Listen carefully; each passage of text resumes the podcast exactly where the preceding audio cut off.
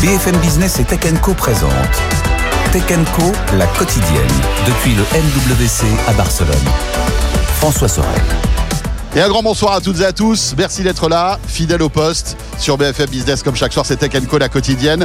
Vous l'avez vu, un décor un peu particulier puisque nous sommes ici à Barcelone au Mobile World Congress édition 2024. Regardez un petit peu ce que j'ai derrière moi avec les images de Nice Cambier. Euh, ce drone incroyable, peut-être électrique, peut-être autonome, en tout cas en démo ici. Euh, donc le Mobile World Congress, vous savez, c'est le grand rendez-vous des télécoms ici à Barcelone. Avec au sommaire donc de ce Tech Co la quotidienne ce soir, eh bien le grand débrief de l'actu. Comme chaque soir, on va s'intéresser aux annonces faites ici à Barcelone avec Jérôme Colombin et Frédéric Simotel. Invité aussi exceptionnel ce soir puisque je recevrai Christelle Henman, la directrice générale d'Orange. Elle sera sur le plateau de Tech Co pour une interview exclusive. On reviendra sur le marché des télécoms, la 5G, la fibre, le plan France très haut débit, l'arrêt aussi de la DSL. Bref, il y a pas mal de choses à évoquer avec elle. Et puis, bien évidemment, le Mobile World Congress est aussi euh, l'actualité des télécoms et des smartphones. Deux marques seront sur notre plateau tout à l'heure, TCL, mais aussi Honor. Voilà, vous savez tout. Merci d'être là. Bienvenue à Barcelone. C'est parti pour Tech Co, la quotidienne sur BFM Business. Tech Co, la quotidienne, depuis le MWC à Barcelone. Et comme chaque année, nous sommes ici sur le stand d'Orange, voilà, au cœur euh, de ce salon, un endroit stratégique. On remercie d'ailleurs toute l'équipe d'Orange de nous accueillir euh, chaque année ici pour le Mobile World Congress. Alors, vous le savez, première demi-heure qui va être consacrée au débrief de l'actu de ce Mobile World Congress avec Jérôme Colombin qui est là. Salut Jérôme. Salut François Sorel. Mon fidèle camarade, tout comme Frédéric Simotel. Salut Fred. Salut François, salut à tous. Voilà Jérôme que vous pouvez retrouver dans Monde Numérique. J'imagine que là tu carbures à fond avec les interviews, Oh là là. les podcasts On et tout ça. pas. Voilà, et puis Fred Simotel, tu es avec nous évidemment pour euh, débriefer l'actu de Tech Co la quotidienne, mais tu es là aussi le week-end prochain pour Tech Co Business. Exactement, on reprendra la, toute la partie B2B de ce salon qui est très importante. Voilà. Alors, bien sûr, le Mobile World Congress, euh, c'est un peu le grand rendez-vous de l'année des télécoms hein, depuis de très très nombreuses années. Euh, sauf que ce salon évolue euh, évidemment d'édition en édition parce que c'est comme ça. hein. Le CS aussi a évolué hein, ces dernières années. Fred, peut-être petite carte postale du Mobile World Congress pour débuter. Est-ce que c'est un salon qui a toujours la cote finalement? Bah, visiblement oui, alors comme tous les salons, il a souffert de, des années Covid, euh, donc il a fallu un peu le redémarrer. Oui. Euh, on se rappelle de vraiment l'audience était à son pic, c'est en 2019, hein, près de 110 000, euh, 110 000 visiteurs, il y a près de 3 000 exposants. Là, ça y est, on recommence à rentrer et on le voit hein, quand on est quand même habitué à aller sur ce genre de salon. Il y a 2400, 2500 exposants, c'est quand même pas mal. Ils s'attendent à avoir 96 000 euh, expo- Visiteurs, visiteurs, ouais. voilà, qui viennent de partout dans le monde. Hein. On voit des asiatiques. Moi, dans l'avion, j'avais beaucoup de Moyen-Orientaux qui venaient de Dubaï, euh, qui venaient des Émirats. On a beaucoup aussi de, de, de, de monde qui vient de, ce côté-là, évidemment des, Européens.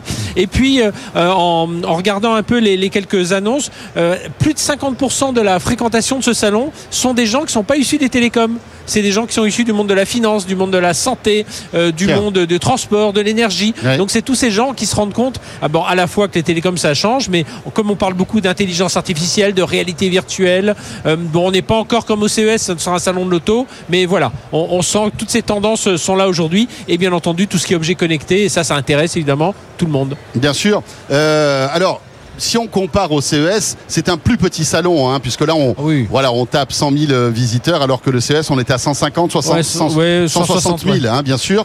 Euh, Jérôme, tu connais bien euh, le MWC, hein, puisqu'on l'a repenté pendant des années, euh, toi et moi. Oui, qui avait Euh, commencé à Cannes, on le c'est rappelle, vrai. GSM World. Congress de Cannes, ouais, Oui. à l'époque. Là, Le c'est 3 des- GSM, voilà, Ouais, c'est 3 ça. GSM après. Et il est à Barcelone depuis 18 ans. Oui, c'est ça. Euh, bon, ben voilà, ça repart tranquillement. On voit qu'il y a énormément de monde. Quelles sont les thématiques, à ton avis, qui vont sortir de ce, de ce Mobile World Congress? Alors clairement, euh, on est sur les smartphones, mais pas seulement sur les smartphones. hein. Euh, on voit aussi qu'il y a une grosse part qui va être faite à ce qu'on appelle l'IoT, les objets connectés. Ça, c'est pas nouveau. Ça fait longtemps qu'on parle de drones, ça fait longtemps qu'on parle de caméras, de wearables, etc. Ici à Barcelone. Et puis après, il y a quand même ce qu'il y a à l'intérieur des smartphones, et on voit qu'on va aller vers. euh, C'est toujours la course à la puissance, normale. Avec des processeurs de toujours plus puissants. Il y en a un qui est un peu le roi de la fête, qui est Qualcomm, qui euh, vient de lancer sa nouvelle génération de Snapdragon 8 génération 3. C'est ça. Voilà, qui est une bête de course. Et pourquoi cette course à la puissance? Rappelle-toi, avant, on parlait beaucoup de photos, c'est super, ça va nous faire faire de la photo, on était un peu dans le divertissement. Là, évidemment, c'est l'IA, l'IA, l'IA, l'intelligence artificielle, avec la promesse sur des devices plus puissants de faire de plus en plus de traitements d'informatique, d'intelligence artificielle à l'intérieur du mobile sans forcément recourir au cloud en permanence. Donc Voilà. des machines toujours plus costauds en fait. D'accord, donc euh, euh, vraiment c'est la fête des processeurs, on l'a dit, avec Snapdragon et Qualcomm qui est vraiment au top de la liste. Et malgré tout, on voit toujours aussi les constructeurs historiques hein, qui Mhm, sont là. hein, euh, Samsung, euh, Honor, euh, Xiaomi aussi. L'arrivée des Chinois, oui, Fred. Oui, oui, je rebondissais juste Oui. sur ce que disait Jérôme sur l'intelligence artificielle. C'est dans les mobiles, mais aussi dans tous les équipements. Alors évidemment, depuis très longtemps, les gros équipements réseau ont de l'intelligence artificielle. Mais là, avec l'intelligence artificielle générative, on a passé un cap aussi. On est comme partout, on en parle beaucoup plus. Elle est beaucoup plus intégrée dans les équipements réseau bah, qui nous permettent de mieux téléphoner, de, de mieux regarder des vidéos sur notre mobile. Et là aussi, euh, il y, a, il y a une vraie tendance aujourd'hui avec les, les ZTE, les Ericsson, les Nokia. On en parlera euh, tout au long de, ce salon, d'intégrer cette intelligence artificielle, et, notamment générative dans leurs équipements pour être euh, toujours plus performants, etc. Alors ce qui est intéressant aussi dans ce salon, c'est qu'on voit quand même des tendances qui se dessinent. Et ici, même si Samsung euh, voilà, est toujours superbe avec un très beau stand, parce que c'est vrai que c'est un peu le... On joue des coudes ici, hein, il faut bomber le torse, et on voit que les grandes marques ont des grands stands, parce que c'est ça fait partie un peu du, du, voilà, de- de- du, du système. Mais on voit la montée en puissance des Chinois. Euh, et euh, Xiaomi a fait une conférence de presse, Honor aussi, on voit TCL aussi qui est aux aguets. C'est intéressant parce que Samsung ne présente rien ici, ils ont déjà présenté leur S24 et on voit que comme la voie est libre, ce sont les Chinois qui sont là et qui euh, se servent de ce temps pour présenter leurs nouveautés. Oui, c'est amusant parce qu'on ne sait pas trop en, en termes de stratégie de communication. Est-ce que ce sont les Chinois qui profitent du fait que Samsung et les géants comme ça sont moins présents Ou bien c'est précisément ces géants qui ont fait le choix pour se démarquer de, comme ils le font au CES, de créer des événements en amont, etc. Euh, juste un mot pour dire que c'est vrai que nous on a tendance à se focaliser sur les devices, les smartphones, les appareils, mais ça reste euh, un, un salon B2B avec euh, la, la fête ici, c'est les équipementiers, Bien sûr. les, euh, les utilisateurs, Ouais, les fournisseurs, les- Huawei, etc. Ericsson, Nokia, etc. Bah, sont- Bro- Bro- Broadcom, hein, qui est dans l'informatique. Enfin, on a beaucoup de- d'entreprises. IBM qui est là aussi, HP. Mais il y a, il y a deux facettes. C'est aussi pour le grand public, eh ben, ça fait un peu rêver des nouveaux mobiles. Donc les Chinois, beaucoup beaucoup de, euh, d'exposants chinois, mais ça fait quand même pas mal d'années. C'est hein. vrai, c'est vrai. Ça y est. Et ils ne cachent plus leurs intentions. Hier, on était à la conférence de présentation de Xiaomi, euh, qui annonce que euh, depuis quelques trimestres, ils sont numéro 3 mondial et ils n'ont pas l'intention de s'arrêter là. Ils veulent vraiment aller tailler des croupières aux leaders du marché. Alors pour l'instant, ça va être dur parce qu'on voit que même si Apple, par exemple, au niveau mondial, est passé temporairement devant Samsung, bah, Samsung a repris l'avantage. Samsung reste quand même le maître incontesté en termes de euh, nombre d'utilisateurs de devices, de smartphones dans le monde. Et puis il y a Honor aussi, hein, qui est un, on va dire un spin-off de Huawei, euh, qui s'est dégagé en fait de Huawei il y a quelques années de cela, pour ne plus euh, subir en fait toutes les toutes les restrictions euh, Mhm. dues euh, en fait à la, à la réglementation américaine, ce qui fait que maintenant Honor est un est un constructeur qui a Google, qui a tous les services, etc., etc., et qui lui aussi veut euh, avoir des parts de marché importantes dans le monde du, mo- du mobile. hein. Ils ont annoncé là aussi un, de, de nouveaux mobiles. Après, moi, je m'interroge, est-ce que les Chinois aujourd'hui sur le marché européen euh, sont véritablement traités comme les autres, comme les Coréens, comme les Américains Pas sûr, parce qu'il y a quand même derrière des enjeux géopolitiques, il y a des enjeux, on sait qu'il y a, il y a une espèce de, de- de menace latente, de... euh, Ouais, une méfiance, on peut le dire. hein. méfiance, Voilà, Ouais. exactement, c'est le mot. Il y, a, il y a de la méfiance, donc c'est quand même plus Mais dur. Moi, moi, je discutais ce matin parce qu'il y, a- il y a China Telecom qui est là aussi avec un stand. euh, Alors, on, se- on se retrouve euh, dans un jardin chinois. Enfin, c'est assez impressionnant ce qu'ils ont mis en place. Et je discutais avec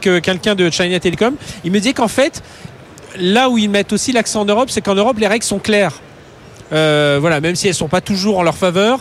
Elles sont, moi, on peut les, les identifier clairement. Il dit aux États-Unis, tout d'un coup, on a un Trump qui arrive, qui dit allez, je bloque ça, et TikTok, je vais les racheter. Enfin, TikTok, il faut les faire racheter par les Américains. Huawei, vous me les enlevez. Euh, et ils disent qu'est-ce qui va se passer à la prochaine euh, investiture américaine? Est-ce qu'ils vont pas dire tiens, bah, ZTE, pareil, euh, euh, on veut plus de ça, on veut plus de ça, alors que en Europe, C'est compliqué aussi quand on est chinois, euh, plus compliqué sans doute que quand on est euh, coréen ou taïwanais, mais au moins euh, il y a des discussions qui peuvent être faites. Il y a, il y a une euh, voilà, enfin il y a, il y a des il y a des règles claires établies. Même si les règles changent, elles changent pas du jour au lendemain comme aux États-Unis. Hmm. Ce qui est intéressant aussi, c'est que bien sûr, il y a aussi tous les opérateurs qui sont là, euh, les opérateurs télécoms. Et on a l'impression qu'ils viennent un peu faire leur marché ici. Euh, Ouais. Ils discutent avec les constructeurs de smartphones. Ils discutent aussi avec les équipements anti-réseau parce que, évidemment, quand on est opérateur télécom, la, la préoccupation première, c'est le réseau. Il faut monter en puissance. Tout à l'heure, on parlera de la 5G, hein, mais il faut monter en puissance. Il faut s'intéresser aux dernières technologies. Et on est sur le centre d'Orange ici. Euh, voilà, tous les, tous les dirigeants d'Orange ne font que des rendez-vous avec euh, bah, les personnes qui comptent. Ah oui, et puis alors en plus, ils vivent quand même une période euh, euh, voilà, qui est délicate. Les opérateurs, ils sont dans une transformation depuis quelques années. Ils sont dans la virtualisation de leur réseau. Euh, Aujourd'hui, un réseau télécom, c'est plus euh, uniquement des tonnes de cuivre, c'est même de moins en moins du cuivre. Eh oui. Et c'est de plus en plus du cloud, et c'est de plus en plus de l'IA.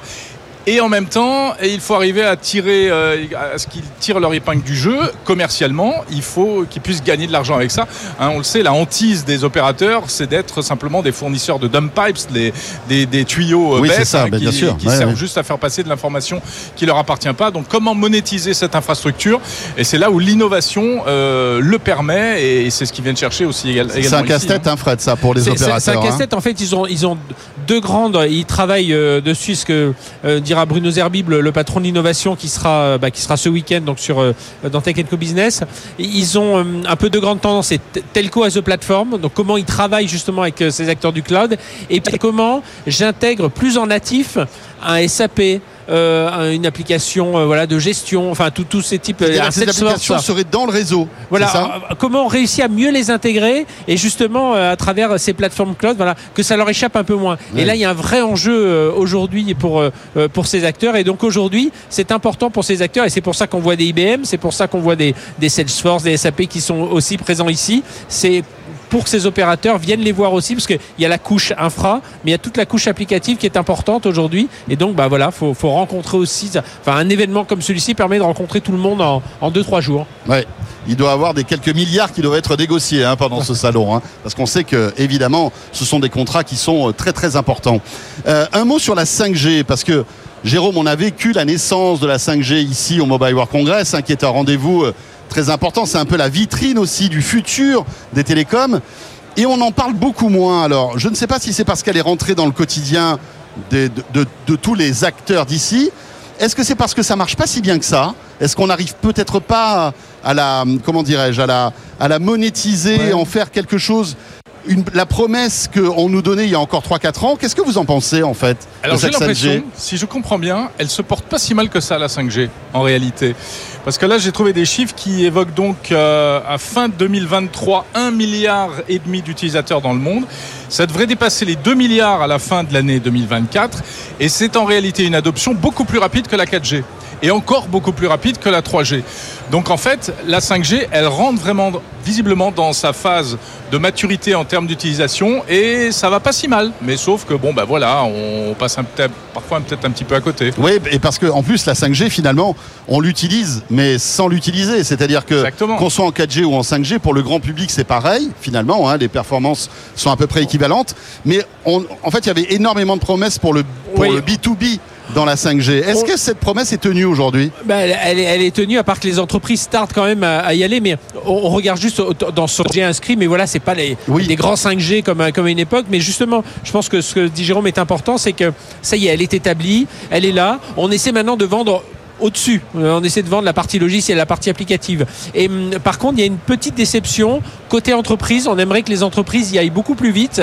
Et pour l'instant, on voit que euh, bah, euh, souvent, lorsqu'on demande aux opérateurs, hein, que ce soit Orange, que ce soit celui avec qui on est cousin BFM SFR, que ce soit avec d'autres, euh, on nous sort toujours un peu toujours les mêmes les mêmes POC, les, les, les mêmes démonstrations. Ouais. Alors des choses qui sont à Dunkerque, avec ArcelorMittal, Oui. avec euh, La Ericsson et 5G BFM industrielle, comme on voilà dit. la c'est 5G ça industrielle et ça tarde un peu à rentrer dans les entreprises alors Peut-être qu'on a aussi une industrie 4.0 qui n'avance pas aussi vite que, Que prévu, aussi, aussi vite ouais. que prévu, parce qu'il faut rappeler que la 5G, notamment la 5G millimétrique, permettra d'avoir des connexions très haut débit dans des bâtiments, même des bâtiments, des, des, centrales électriques, des centrales nucléaires, choses comme ça. Donc on, on voit toute l'importance de, de, cette, de cette technologie. Mais c'est sûr que là, au niveau, au niveau professionnel, elle a encore un peu de mal à, à, à percer. Jérôme oui, euh, c'est sûr qu'il faut inventer les usages, et on, on le sait en fait de, depuis le début. Après, euh, la 5G, il y a eu beaucoup de buzz parce qu'on en a fait un produit grand public, mais euh, il y a tout ce qui se passe en, il y a tout ce qui se passe sous, sous le radar Ouais, en, bien en- sûr. en réalité. Bien sûr, hein. bien sûr. Et ça reste, en tout cas, il faut noter qu'il n'y a pas vraiment de déception du côté des utilisateurs par rapport à la 5G. Elle tient ses promesses. Ça, c'est quand même important Ouais, ouais. en termes de- d'efficacité, de, débit, de réactivité, etc. Maintenant, c'est peut-être parce que les, les réseaux 4G sont bons, parce qu'il y a beaucoup de concurrents aussi, il y a toutes sortes de Wi-Fi euh, divers et variés qui se mettent en œuvre, euh, des réseaux propriétaires, bah, euh, elle est peut-être moins essentielle, mais c'est un peu le, le- c'est un peu le, le truc du, du riche, quoi, la 5G. Ouais, dans puis l'histoire. c'est-à-dire qu'on on a cette difficulté, nous en Europe, c'est on est 27 pays. Euh, avec à chaque fois trois, trois opérateurs par pays, voilà, ça fait euh, 90, euh, euh, 90 opérateurs. Et pour une entreprise qui veut mettre de la 5G, bah, il Et faut quatre voir opérateurs en France en euh, plus. quatre opérateurs en France. Alors certains, ils ont des. Là, là, on va le voir. euh, euh, tu recevras Christelle Edman, euh, la patronne d'Orange. Orange vient d'avoir l'accord pour acheter euh, l'opérateur Mass Mobile espagnol. Donc on voit, on voit aussi Xavier Niel de son côté qui essaie aussi d'avancer, de pousser ses Qui a pions. annoncé qu'il Enfin, euh, qu'il prenait des parts dans Télé 2 voilà, en Suède. exactement. Tout est en train. Il a raté Italia, il va essayer d'aller au Portugal. Enfin voilà, tout le monde essaie d'avoir ses alliances. Mais pour une entreprise, euh, bah, c'est compliqué de, de- de se dire tiens, je vais me lancer. Alors si j'ai mes usines en Roumanie, en Bulgarie, euh, trouver les bons. Alors certes, des Orange, des SFR ont leur euh, ont leurs partenaires un peu partout, mais voilà, ça peut freiner aussi un peu le- le- le- l'envie d'y aller. Enfin, l'envie d'y aller. On sait qu'on va y aller, mais la façon d'y aller, la démarche pour y aller beaucoup plus vite. Et oui, mais ap- après on vit aussi dans un contexte euh, où euh, ce marché euh, des, des- des télécoms est en train de bouger. On voit, tu le disais, euh, Mass Mobile qui va fusionner avec Orange en Espagne. On voit que ça bouge aussi au niveau européen avec Xavier Niel qui essaie de, de poser ses pions. On, a- on assiste aussi à une consolidation de ce marché des télécoms. Hein La, po- Alors, la- sauf- on a pris la, France. la poste mobile. Oui, la Poste Mobile. Bouygues voilà, se positionne Bouygues. dessus avec euh, près d'un milliard, je crois 950 millions, ils veulent racheter ça. Donc euh, c'est c'est notre souci. Hein. Aux États-Unis, euh, il y a quatre opérateurs. Euh, en Chine, il y a deux opérateurs. Euh, voilà. Nous, nous, on doit vivre avec tous ces opérateurs qui, euh, qui, euh, bah, pour passer mon expression, qui se tirent la bourre entre eux aussi. Hein. Donc, Ouais, mais le- ce qui était positif, c'est qu'on a quand même eu toujours des télécoms qui étaient plutôt bonnes en Europe et notamment par rapport aux États-Unis. Rappelez-vous, hein, on parle de zones blanches en France, etc. Mais aux États-Unis, ça n'a pas toujours été formidable, ni en termes de qualité de service et, et tout. Et on a, on a quand même sou- toujours été euh, assez en avance et à un certain niveau de qualité qui était vraiment appréciable en Europe. hein. Et puis il y a aussi la guerre des prix, hein, qui, est, qui est particulière au marché. Alors Ouais. évidemment, il y a la guerre des prix partout, mais en France, les télécoms euh, sont dans une situation ou grâce ou à cause de Free Mobile qui a cassé les prix. Et aujourd'hui, encore, il y a une guerre des prix. Je ne sais pas si vous avez vu, mais il y a des promos tout le temps pour avoir, euh, je sais pas moi, 100 gigas à 10, à 10 euros par mois. Ouais. Enfin, on, on est dans un pays en France, on s'en rend pas compte C'est des promos mais qui, est, qui est Ouais. incroyable en fait. On, on a un pouvoir d'achat télécom, euh, nous voilà. clients français, qui est dingue. Ouais, et, et comparé à des abonnements effectivement aux, aux- aux- aux États-Unis. Mais euh, voilà, c'est là où on, bah, on pêche un peu ensuite dans la capacité d'investissement parce qu'investir, il faut déjà investir dans l'infrastructure, mais on attend d'un acteur bah, comme Orange qui nous héberge là euh, aujourd'hui, qu'il investisse aussi dans l'intelligence artificielle, qu'il investisse. On se souvient de l'ancien euh, CNET hein, qui était notre centre de développement euh, télécom, euh, de là euh, où, où sont nées des technologies qui ont donné lieu plus tard euh, au GSM, enfin au, au mobile, il y a eu tout, non, même à la, à la fibre, enfin, il y a eu plein de Eh mais le technologies. contexte n'était pas le même. Voilà, hein. le contexte n'était pas le même, mais tu as des dizaines de milliards de dollars qui sont déversés sur des technos c'est- en c'est là où Asie je pense ou qu'il y a- aux États-Unis. euh. C'est là où je Ouais. pense qu'il doit y avoir une frustration quand on est un opérateur, c'est que Mm. on est à la base de tout ça, mais on voit un peu tous ces investissements quand on entend euh, Sam Altman qui nous dit moi je cherche 7000 milliards, mais euh, on imagine Chris Edman dire bah, moi je cherche 4000 milliards pour euh, investir dans l'IA et le machin. C'est- c'est- c'est- ça fait- et on, on peut sentir une certaine frustration Mais des sûr, opérateurs qui, sûr. qui sont pourtant un élément fondamental de, de cette économie. Mais c'est vrai. Et on peut, on peut dire qu'ils se battent pas à armes égales euh, sur plein de domaines. Alors, euh, on pourrait évoquer, j'en parlerai tout à l'heure à Chris Ellenman, les connexions par satellite qui aujourd'hui sont en train d'exploser. Ouais. Euh, on a euh, Elon Musk, bien sûr, mais pas que. Hein. On, on sait que Jeff Bezos avec Kuiper est en train de préparer son réseau. Euh, donc voilà, le- le- les Indiens, et puis bon, alors on risque d'avoir aussi notre réseau européen avec OneWeb, mais ça bouge aussi de, dans ce niveau-là. Et la plupart du temps, les opérateurs ne sont pas présents dans, ces, dans ce type de connexion. Sauf Orange avec euh, une connexion avec un, un satellite qui est géostationnaire, qui est une autre offre. Euh, mais c'est vrai que Oui, oui, il travaille là-dessus depuis pas mal d'années quand même, hein, euh, sur le, le satellite. Mais euh, on retombe toujours sur les mêmes histoires. Euh, on n'a pas les mêmes moyens. Alors après, on a d'autres avantages. euh, L'innovation, la réglementation, euh, qui aussi bah, est une forme de défense par rapport à, ce tsunami qui peut venir d'autres continents. Je ne sais pas si vous vous souvenez, mais il y avait enfin une volonté de la part des opérateurs. C'était il y a un an ou deux de demander de l'argent en fait aux, aux opérateurs américains, non pas aux opérateurs américains, mais aux distributeurs américains, que ce soit Netflix, euh, Meta, Google, Microsoft, etc., pour que justement ils compensent en fait toute la bande passante qu'ils prennent avec leurs services. On en parle un peu moins de tout ça. Est-ce que parce que bah, finalement, euh, bah, voilà, c'est encore un, ça va être encore une bataille Europe-États-Unis et que ça va nous retomber sur le nez avec d'autres taxes qui vont arriver pour nous. Bah, ils vont dire que c'est eux qui déploient les, grandes, euh, les grands câbles fibre optique sous-marins, que c'est Facebook, c'est Google qui finance tout ça. C'est vrai, tu euh, as raison. ouais, Et là aussi, donc, ça euh, change. bah, voilà, Avant, et- c'était les opérateurs télécoms. Bah oui, Maintenant, voilà. c'est On les Google maintient. et Meta qui. et, euh, qui- et Orange Câble maintient ses câbles. C'est- c'est- Ouais. ça- mais euh, euh, Ben oui, mais il faut, il faut parce que là, il y a des questions de souveraineté. Mhm. Mais c'est sûr que cette histoire de faire payer les gros utilisateurs, c'est vraiment un double tranchant. C'est pour ça que euh, les Européens et même les Français n'arrivent pas à avoir une position fixe là-dessus. Mais le sujet n'est pas enterré.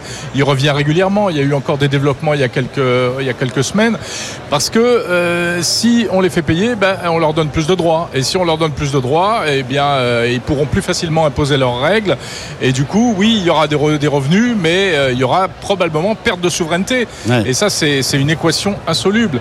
Alors, c'est vrai que les Google et autres essaient de contourner ce problème avec leurs propres Ouais. câbles. Et, et heureusement que Orange continue aussi à entretenir une infrastructure euh, française et européenne. avec des investissements dans les réseaux qui sont colossaux, hein, parce que on mène de front. Alors là, je parle en France à la fois le développement de la, de la 5G, toujours de la 4G, mais aussi de la fibre optique, dans un contexte économique compliqué. On l'a vu, hein, le, le- le plan, de Bruno Le Maire de- de- d'économie de, 10 milliards va impacter la somme allouée pour aider les opérateurs à financer la fibre optique. Euh, c'est pas facile quand même tout ça. hein. Non, c'est pas facile. Et puis on est, on est dans des plans d'aménagement du territoire. Donc euh, on le voit bien, toutes les régions euh, sont en train de se battre pour avoir euh, un peu plus de fibres, un peu plus de, de, euh, de réseau. Mais derrière, une fois qu'on y, une fois qu'on y arrive, c'est compliqué avec les communes qui elles ne veulent pas qu'il y ait des tranchées. Enfin voilà, c'est. euh, Mettez-moi du réseau, mais surtout pas d'antenne voilà, et surtout pas de tranchée. Oui, voilà, Exactement. non, mais c'est, c'est- débrouillez-vous, c'est- non, non, mais c'est, un, Bah, un vrai problème aujourd'hui. Finalement. Oui, ah bah Starlink, il faut des, des- alors c'est des petites antennes, mais il faut aussi des bah, gros machins. Il y, a, il y a eu une polémique avec Oui, une, bien sûr. une station Oui, là, en parce qu'il faut des stations Des- qui, en- qui envoient des le stations terrestres, débit, ouais, ouais, ouais, bien des sûr. missions. Ouais, ouais. Non, c'est la, c'est la- et puis Ça prend de la place et au puis, sol aussi, et hein. puis derrière, et là, euh, bah, les, les opérateurs font un gros travail aussi, notamment celui qui nous accueille aujourd'hui. C'est tout ce qui est la responsabilité, enfin tout ce qui est euh, le, le côté euh, développement durable. Voilà, je, cher- je cherchais le terme aujourd'hui, parce qu'en plus. Non seulement on leur dit qu'il faut aller plus vite, des réseaux qui vont plus vite, mais des réseaux qui consomment moins. Alors euh, ça, on y arrive. Euh, on y arrive bien au début parce que on s'en fichait un peu pendant des années. On cherchait un peu oh, la, consommation.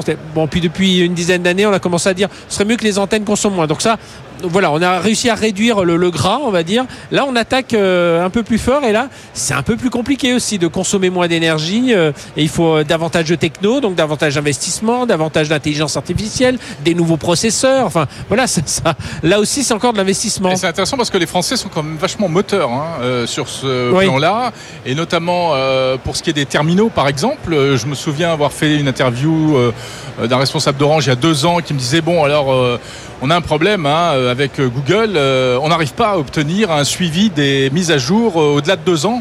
Mais ça y est, maintenant ils ont obtenu euh, sept ans, je crois, pour Android, et ça c'est un gros pas en avant. C'est-à-dire que aussi bien iOS que Android aujourd'hui assurent 7, ans, hein, je dis pas de bêtises, de, de suivi. Bah, Oui. Ça prolonge la durée de vie des smartphones. Bien sûr. Et ça, c'est très bon pour l'environnement. Mais c'est aussi, aussi sous l'influence des opérateurs.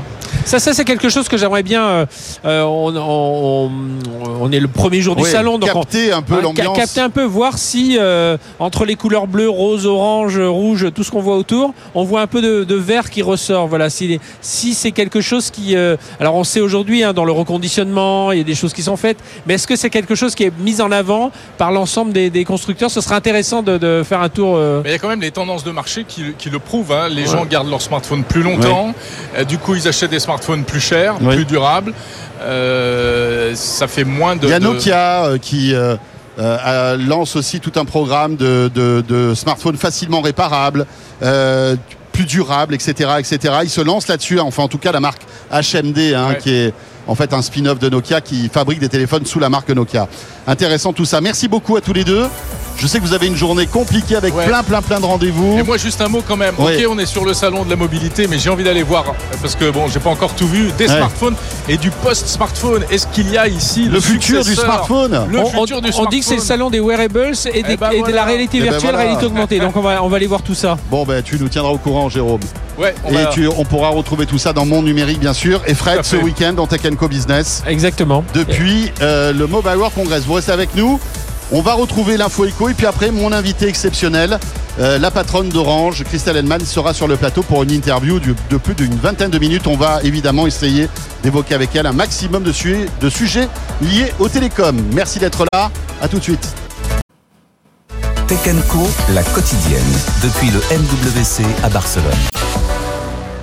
Voilà le retour de Tech Co, la quotidienne sur BFM Business en ce lundi soir. Merci d'être là, toujours évidemment au cœur de ce salon, le Mobile World Congress euh, à Barcelone, sur le stand d'Orange. Et euh, invité de marque euh, ce soir, puisque Christelle Henman est avec nous. Bonsoir Christelle. Bonsoir François. Vous êtes la directrice générale d'Orange. Merci de nous accorder cette petite demi-heure dans votre agenda surchargé parce que bien évidemment, j'imagine que vous n'arrêtez pas tout au long de la journée, pendant toute la durée de ce salon. Euh, alors, première question, Orange ici, au MWC. Quel est votre job? Qu'est-ce que vous faites ici, en fait?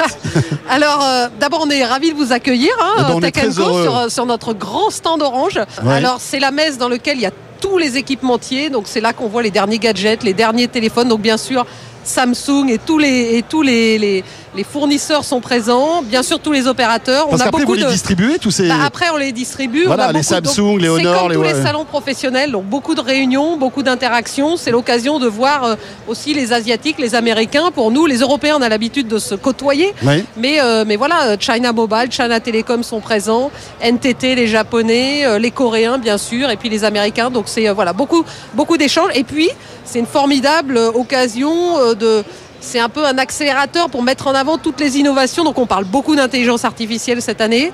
On parle beaucoup évidemment de cloud et puis beaucoup de collaboration entre opérateurs, beaucoup d'innovations ouvertes. Euh, voilà, donc c'est euh, comme tous les ans, c'est à la fois le même euh, goût que l'année dernière et en même temps il y a une petite saveur particulière chaque année. Est-ce que c'est ici que se dessine le futur des réseaux? Ou est-ce que finalement vous vous voyez tout au long de l'année C'est un moment clé aussi pour imaginer euh, euh, les télécoms de demain Alors, le, le Mobile World Congress, c'est la GSMA, qui est l'Association mondiale des opérateurs mobiles, qui, le, qui le pilote et qui l'organise. La standardisation des réseaux, qui au fond fait qu'on met tous les mêmes équipements et que nos réseaux fonctionnent tous entre eux, c'est quelque chose qui se fait tout au long de l'année, qui se fait sur des durées beaucoup plus longues. Et il y a des réunions, évidemment, auxquelles participent euh, les, experts d'Orange. Bah, tout au long de l'année, il y a beaucoup d'échanges, euh, beaucoup plus fluides qu'une fois par an, ça ne suffirait pas, vu la vitesse à laquelle la technologie évolue. Alors il y a les constructeurs de téléphones, il y a les opérateurs mobiles, il y a les équipementiers réseau aussi, les Nokia, les Ericsson, Huawei qui a un stand incroyable ici, euh, vraiment avec une débauche de moyens. C'est compliqué pour Huawei en Europe et en France. Quelle relation avez-vous avec euh, ce type d'équipementier chinois? Bah, nous, on travaille avec tous les équipementiers. Alors évidemment, après, on, applique les règles dans les différents pays. Et donc, si un équipementier euh, n'est pas autorisé dans un pays, bien sûr, on ne déploie pas sa technologie. Ce qui nous a amené hein, à swapper Huawei dans certains pays en Europe. En France, Huawei- notamment en, Fran- en France, Huawei n'a jamais été un fournisseur radio dans nos, dans nos réseaux mobiles.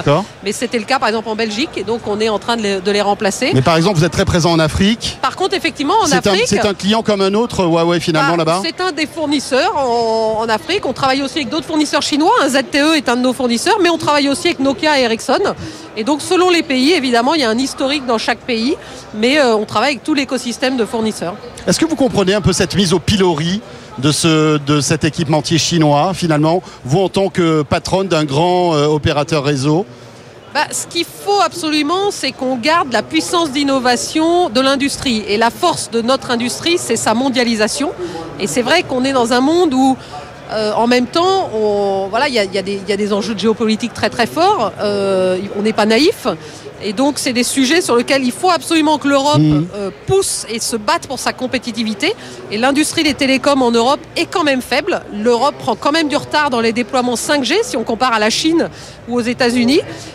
et donc, il faut absolument qu'on reste bien connecté à tous les équipementiers pour comprendre à quelle vitesse va la technologie.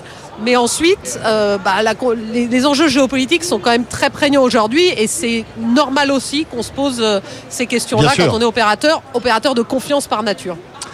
Revenons en Espagne, nous y sommes. Euh, vous fêtez là une fusion, j'allais dire historique, hein, entre le numéro 2 que vous êtes et le numéro 4, hein, opérateur masse mobile. Vous allez devenir un géant des télécoms espagnols. Ça y est, c'est signé, c'est acté, vous avez le feu vert de tout le monde. Quel est votre votre commentaire sur cette, euh, sur cette nouvelle oui, alors la fusion d'Orange et Massmobile en Espagne, c'est un projet sur lequel on travaille depuis deux ans. On a eu le feu vert de Bruxelles la semaine dernière. Donc évidemment, on est très content parce que c'était un long processus, hein, le process anticoncurrentiel. On n'est pas encore au bout puisqu'on a encore besoin d'autorisation du gouvernement espagnol. Et donc on prévoit de faire un closing d'ici la fin du premier trimestre. Donc il y a encore quelques étapes, mais on y est presque. Et pour nous, évidemment, c'est un projet très important. L'Espagne, c'est notre deuxième pays pour le groupe Orange on va devenir un opérateur leader. Euh, Donc avec... Massmobile va disparaître au profit d'Orange Alors les marques, les marques pour les clients vont rester. C'est-à-dire ah, que la marque. C'est transparent. Orange a plusieurs marques hein, en Espagne. On a euh, la marque Orange bien sûr, mais on a aussi d'autres marques. Massmobile de la même façon. Donc vis-à-vis des clients aujourd'hui, les clients espagnols ne s'inquiètent pas. La marque Orange va rester, les clients Massmobile vont rester. Il y a tout un travail qui va être fait. Par contre, on va délivrer cette fusion nous permet de devenir un numéro un sur le marché espagnol, de générer des synergies qui vont nous permettre d'investir dans nos réseaux, d'investir en 5G notamment pour finalement rattraper le retard qu'on commençait à prendre par rapport à Telefonica. Et donc ça, c'est très très important pour nous pour être un leader sur ce marché espagnol. Donc l'Espagne va se retrouver avec trois opérateurs en quelque sorte euh, on, accède donc à une espèce de consolidation, consolidation qui ne se généralise pas en Europe, mais qui arrive petit à petit. On voit que ça bouge beaucoup. Hein.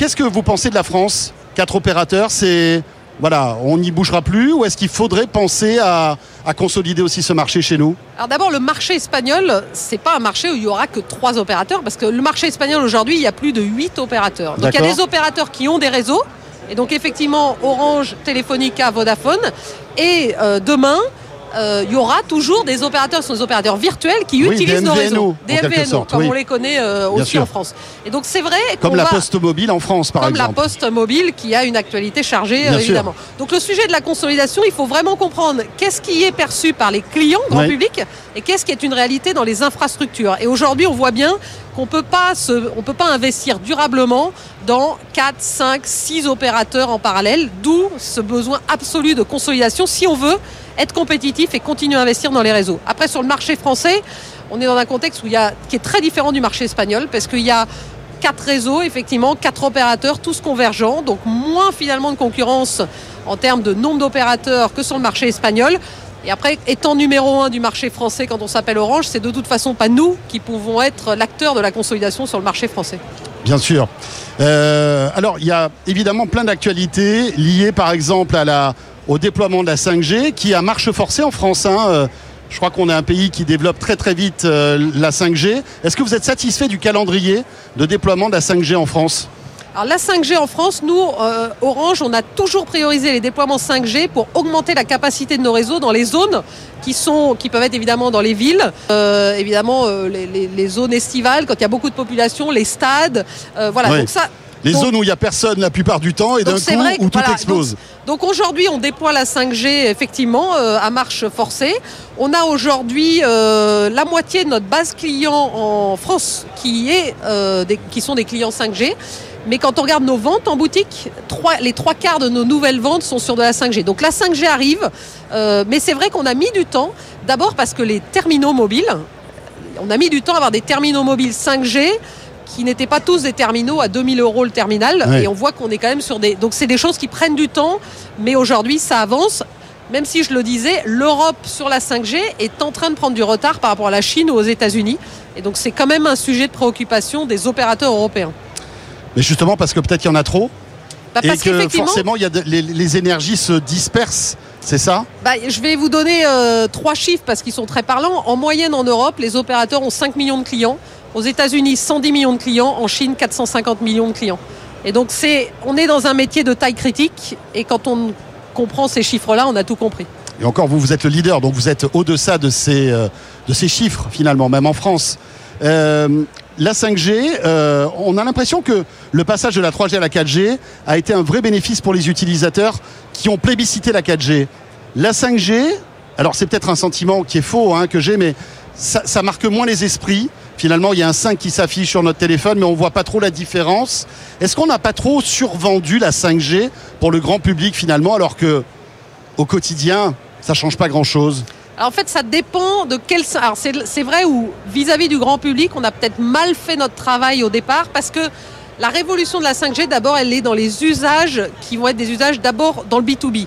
Maintenant, pour le grand public, si on n'avait pas déployé la 5G, vous le verriez en termes de saturation des réseaux. Et on est très fiers d'avoir le meilleur réseau euh, en France, 13e année consécutive, et c'est l'ARCEP qui le dit, c'est pas nous. Si on n'avait pas la 5G, les bandes de fréquence 5G, on ne serait pas capable de rester avec ce réseau au niveau de qualité attendu par les nouveaux usages, avec toujours plus de vidéos et un trafic qui continue d'augmenter dans nos réseaux. Donc, la, 4G 5G serait, la 4G serait saturée si on ah, n'avait pas la 5G 4G aujourd'hui. serait totalement saturée et, et en fait dans les grandes villes, dans les zones euh, effectivement euh, très denses, Critique. on aurait des énormes problèmes pour et donc la- les clients s'en rendraient compte. Donc aujourd'hui ça évidemment on le voit pas. Maintenant euh, aujourd'hui si vous êtes dans de la vraie 5G, il y a des vrais usages, il y a un, un débit qui est finalement similaire à celui de la fibre. euh, ce qu'on ne voit évidemment pas avec de la 4G, mais on travaille sur des nouvelles innovations parce que ce qu'apporte la 5G, c'est euh, d'une capacité à prioriser des flux, Mhm. on est un partenaire des Jeux Olympiques. Enregistrer des images en temps réel pour des caméras qui sont par nature pas connectées euh, de façon filaire, sans de la 5G, ce serait pas possible. Donc il y a beaucoup d'usages qui sont plutôt des usages professionnels sur lesquels on travaille et qui sont très spécifiques à la 5G. Les JO, c'est un challenge technologique important pour vous en termes d'opérateurs réseau? Bah, les JO, c'est d'abord un superbe projet d'entreprise, puisqu'on a 1000 collaborateurs qui travaillent aujourd'hui pour préparer ce qui est en fait assez invisible pour les spectateurs demain qui seront soit dans les stades, soit évidemment euh, derrière leur poste de télévision. C'est que euh, faut connecter les arbitres, les sportifs, les spectateurs, la presse sur des sites qui sont par nature pas habitués à accueillir. Alors les stades, évidemment, on a l'habitude d'avoir de la 5G dans les stades, encore qu'on la met à niveau parce qu'il y a un niveau de densification euh, sur ces stades, mais euh, le château de Versailles, euh, le Champ de Mars, euh, le Grand Palais, c'est pas des sites qui ont l'habitude. Donc il y a un énorme travail. Et puis on est le seul opérateur partenaire des JO, là où à Tokyo il y avait cinq opérateurs télécoms. Donc ça nous oblige à réussir. Et en même temps, on a des équipes hein, qui sont très habituées aux grands événements sportifs. C'est un vrai savoir-faire d'Orange. Et donc on est très très fiers d'être le partenaire des JO. Et tout est prêt? Bah, tout n'est pas encore prêt parce que on a un, on a un calendrier jusqu'à la cérémonie d'ouverture qui est chaque jour compte et on a besoin de chaque jour jusqu'au jour J. Alors, tiens, puisqu'on parle de calendrier, il y en a un qui est très intéressant, c'est celui du plan France très haut débit, qui est global. hein. Alors, évidemment, il y a la fibre, mais il y a aussi la 5G, etc., etc. Et puis, il y a eu cette nouvelle de Bruno Le Maire, notre ministre de l'économie, qui doit faire des économies assez importantes de 10 milliards d'euros et a sabré le budget euh, de d'équipement de fibre euh, qui était prévu dans ce, plan France très haut débit. Je crois qu'on est à 343 millions d'euros qui vont être supprimés. Est-ce que c'est un problème? Alors effectivement, bah, on subit, euh, en l'occurrence, il faut faire des coupes budgétaires et là, c'est pas à nous Orange de commenter hein, les finances publiques. Mais c'est vrai qu'on peut, euh, en tout cas, s'étonner que d'un côté, nous Orange, en tout cas, on nous demande de continuer à développer à Mars forcée, à Mars, à marche, Marche forcée, forcée, ouais. la fibre pour connecter hein, les zones moyennement denses et les zones euh, euh, moins denses, pour apporter le très haut débit dont on sait qu'il est indispensable à la compétitivité aujourd'hui, à l'attractivité des territoires. Bon, après, c'est des choix. Euh, du coup, on mettra plus de temps, certainement, hein, pour couvrir ces zones-là. J'imagine qu'on aura des débats Mais assez... qui va payer alors? Ce sont les opérateurs? Bah, de toute façon, euh, nous, sur nos fonds propres, on, est l'opérateur qui avons le plus investi dans la fibre en France, hein, sur nos fonds propres. Et on est très très fiers de l'avoir fait.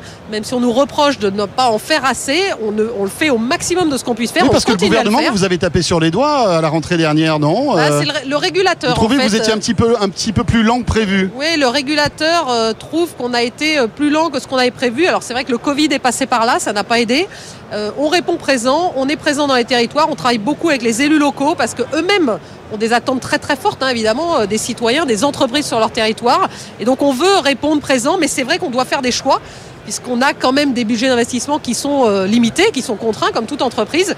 Et donc on a fait, euh, on a beaucoup priorisé les zones rurales avec les déploiements dans les dernières années. On revient dans les zones moyennement denses, et puis il y a aussi les zones denses. Donc voilà, donc c'est des arbitrages. Il y a toujours évidemment des gens qui sont très contents quand on déploie la fibre. Il faut quand même reconnaître qu'on est aujourd'hui à plus de 85% de la France qui est fibrée, ce qui est très très loin de ce qu'on voit, euh, y compris chez nos voisins en Allemagne, hein, qui sont à peine à 40%. Euh, L'Espagne est aussi un pays euh, très fibré, mais en deçà de ce que, ce que fait la France. Donc c'est quand même un énorme challenge et c'est une très forte réussite, j'allais dire, le déploiement de la fibre en France.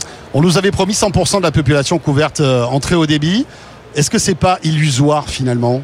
D'avoir ces Bah, 100% Le 100% n'est pas illusoire du tout, ce qui est euh, en très haut débit, parce qu'il y a des solutions qui Oui, permettent d'y arriver. y Il y a des solutions, il n'y aura contre, pas que de la fibre. pas- voilà, ce qu'il Mais la ne faut fibre, pas, c'est pas du 100% fibre, parce qu'il y a combien en fibre à peu près à votre avis Bah, on atteindra du 96, 97 et une fois de plus. Après, il faut bien comprendre qu'on on voit bien, on a des territoires dans lesquels des personnes pour lesquelles finalement euh, qui sont très isolées, la fibre coûte très très cher.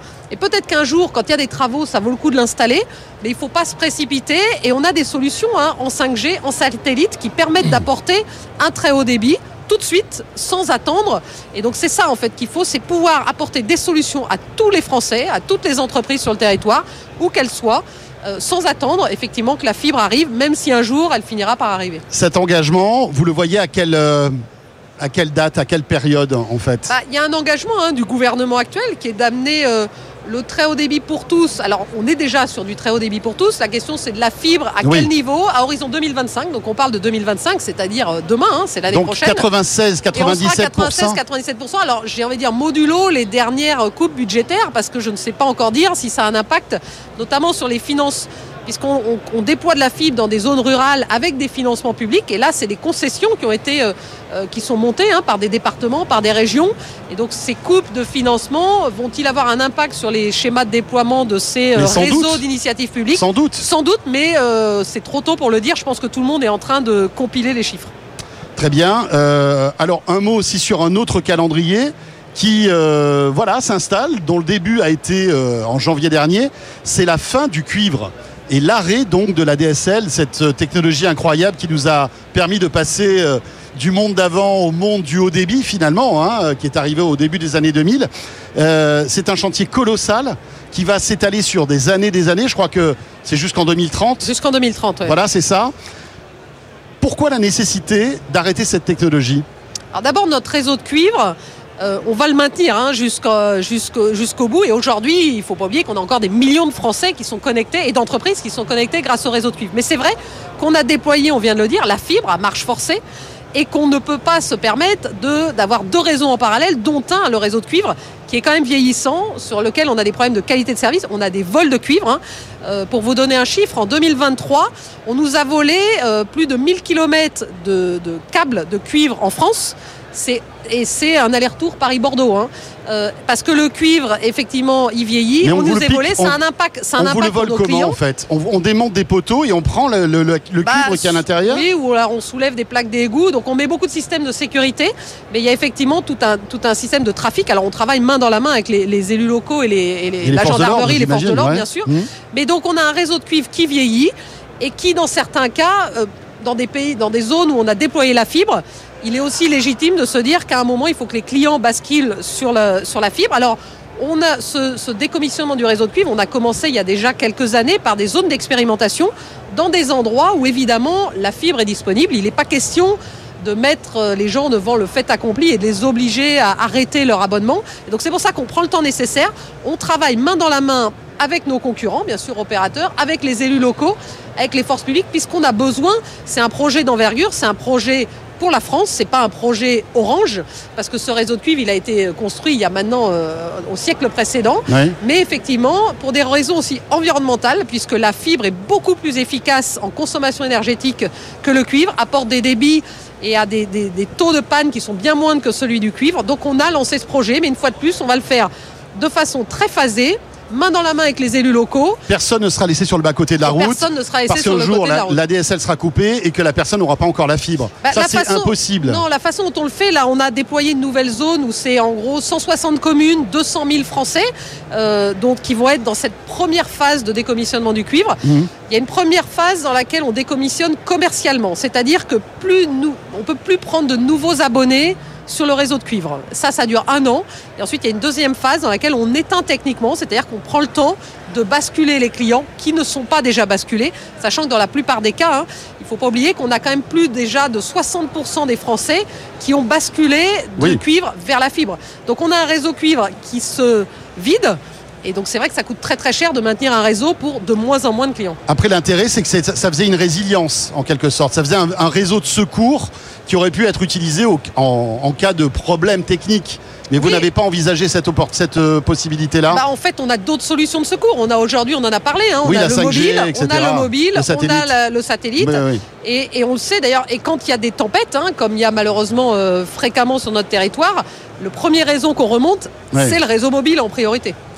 Petite question sur, euh, on va dire, l'aspect économique de- des opérateurs télécoms. On assiste à une guerre des, prix perpétuelle sur les abonnements 4G, 5G, avec euh, une bataille âpre entre les opérateurs, Orange, un peu moins Free, qui reste un petit peu dans sa gamme de tarifs, mais euh, SFR, Bouygues Télécom, et vous-même suivez. Est-ce que cette spirale de la baisse des abonnements, qui, voilà, doit être dure pour vous, elle est inéluctable? Bah, D'abord, on est dans, dans des, on opère dans des marchés hein, très compétitifs. Euh, c'est vrai en France, c'est vrai dans tous les pays d'Europe. Euh, on offre nous des forfaits. On a plusieurs marques et on travaille avec des forfaits adaptés à nos clients. Et donc notamment on a, Soch, votre marque donc Soch. on a euh, des qui- forfaits Soch, euh, on a des, des promotions, on a des forfaits à 10 euros. Et puis on a des forfaits plus haut de gamme. Et donc notre enjeu, c'est bien évidemment de personnaliser les offres en fonction des usages. Et on ne veut absolument laisser personne sur le, sur le côté. On ne veut pas donner l'impression que Orange est une, est une marque chère. On a des forfaits d'entrée de gamme. Et puis on a des forfaits plus haut de gamme pour des gens qui voyagent, qui ont des enjeux professionnels aussi et qui ont besoin d'une d'une résilience. Et une fois de plus, on est très fiers d'avoir le meilleur réseau en France ça a un prix, mais on a des forfaits adaptés à tous les, à tous les Français. Donc c'est vrai qu'il y a de la concurrence par les prix. Ça a toujours existé. C'est pas que les prix hein, dans la concurrence, puisque nous, évidemment, au cœur de notre stratégie, on veut se différencier par l'excellence du service voilà, client et par l'excellence du réseau. Puisqu'on parle de réseau, il y a, se dessine en fait un, un nouvel accès Internet qui est le satellite. Alors il n'est pas nouveau, ça fait des, des années, des années que euh, via une parabole on peut recevoir euh, Internet. Toujours pas dans de très bonnes conditions. Et puis Elon Musk est arrivé avec Starlink.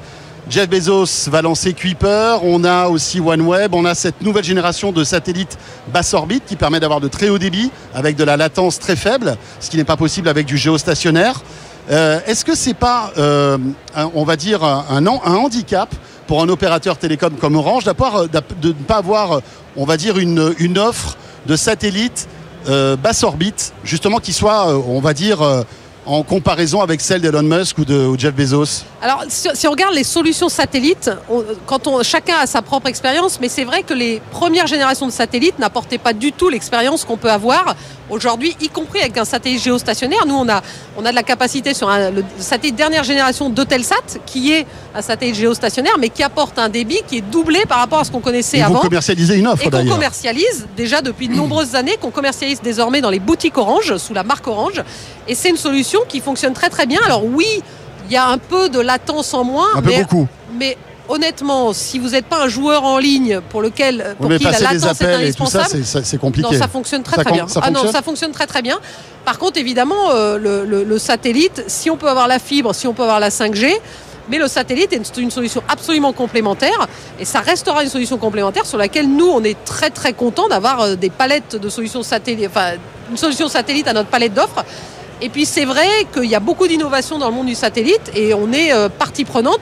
Il faut pas oublier une chose, c'est qu'on parle beaucoup des satellites et des constellations, mais Orange est un des rares opérateurs qui a un savoir-faire dans les infrastructures terrestres pour les satellites. Bien sûr. Et donc c'est quelque chose qu'on met au la- service des ouais. constellations satellites. Notamment la fibre transatlantique, etc. La fibre un- transatlantique, un mais vrai aussi la communication satellite, à un moment, il faut qu'elle atterrisse sur Terre et qu'elle aille vers l'Internet. Et donc ça, c'est des savoir-faire que l'on a chez Orange. Donc Starlink pour vous, euh, Kuiper, ce ne sont pas des concurrents directs de votre métier?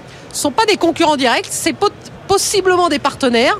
Maintenant, on a quand même un enjeu hein, en Europe, euh, qui est que ce sont des constellations américaines, avec des lancements américains. Et donc, c'est vrai qu'on contribue aussi hein, vous aux réflexions de Vous l'Europe. pourriez participer justement à un projet européen On de, pourrait- de on- satellite basse orbite Internet? Bah, on répond, Il y a OneWeb notamment, on il y en a un autre aussi de projet, je On crois. répond en consortium dans le projet Iris Square qui est poussé par la Commission en apportant nous notre savoir-faire sur les infrastructures terrestres. Donc on n'a pas vocation nous-mêmes à investir dans des satellites, mais par contre toute l'infrastructure nécessaire sur Terre pour que ces constellations satellites fonctionnent, là évidemment on a, euh, on a réponse.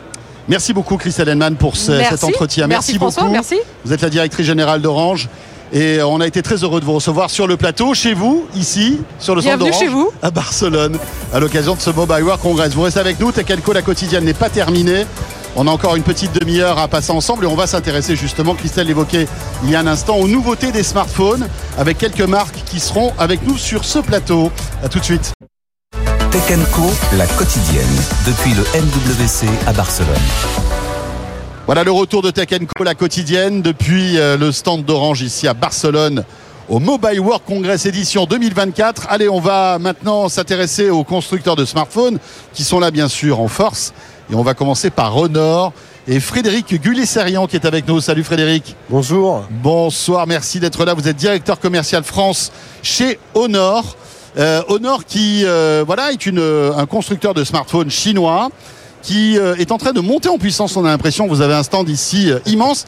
Avant de rentrer dans les détails de ce que vous avez présenté euh, là, peut-être une petite présentation de Honor, Frédéric Voilà, Honor est de retour depuis euh, 2022 avec euh, de manière totalement indépendante. On Oui, est qu'auparavant, auparavant voilà vous apparteniez à Huawei. hein. exactement ex-filiale de Huawei. On est devenu indépendant depuis 2022. On est de retour sur le marché de manière très forte. On a progressé depuis les deux dernières années avec euh, tout simplement une montée en puissance d'un point de vue premium des produits. Là, on a annoncé euh, le Magic V2 il y a six mois. On continue d'annoncer des nouveautés produits avec le Magic 6 Pro.